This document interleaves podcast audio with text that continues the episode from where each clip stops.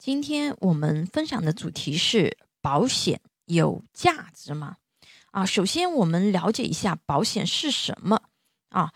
保险是个人投资者进行风险控制的最佳工具，没有之一啊。保险的本质是风险对冲，用很少一部分的一个资金啊，增加家庭或者是个人抵御风险的能力啊。那财产保险的话呢，是指投保人根据合同约定啊，向保险人支付保险费，保险人对于合约内啊发生的事故啊，那因其发生所造成的这个财产损失，承担赔偿保险金的责任啊。那如果说是以人身风险作为保险标的的保险的话呢，啊，如果说啊被保险人发生死亡啊、残疾或者是疾病啊，达到合同约定的啊年龄啊、期限等条件时，承担给付保险金责任的商业保险行为。那从以下几个维度啊，给大家解析一下保险。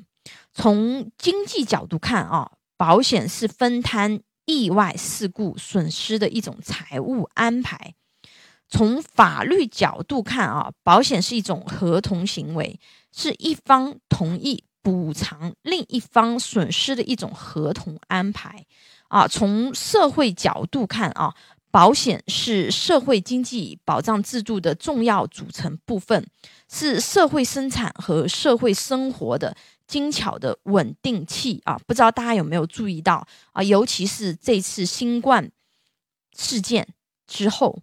我们国家对于这个啊商业保险的一个支持力度是非常大的，包括我们习大大啊多次提出要把这个保险作为我们这个国民的这个一个小支柱啊。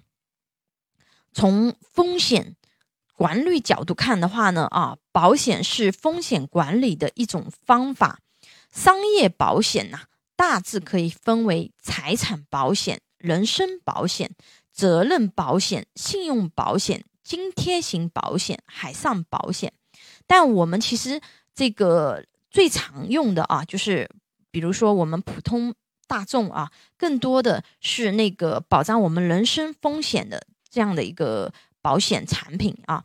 保险是最底层的家庭资产，它的本质作用啊，是解决疾病。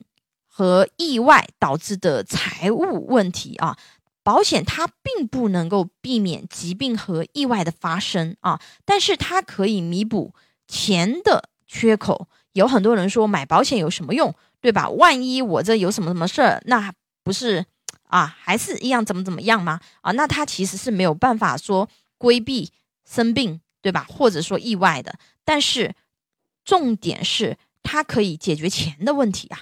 啊，保险领域其实是专业知识很多的，选择对的保险保障，对一个家庭或者个人来说啊，都是非常重要的事情。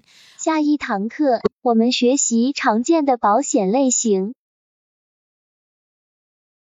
请大家帮忙点赞、关注、收藏、转发，非常感谢。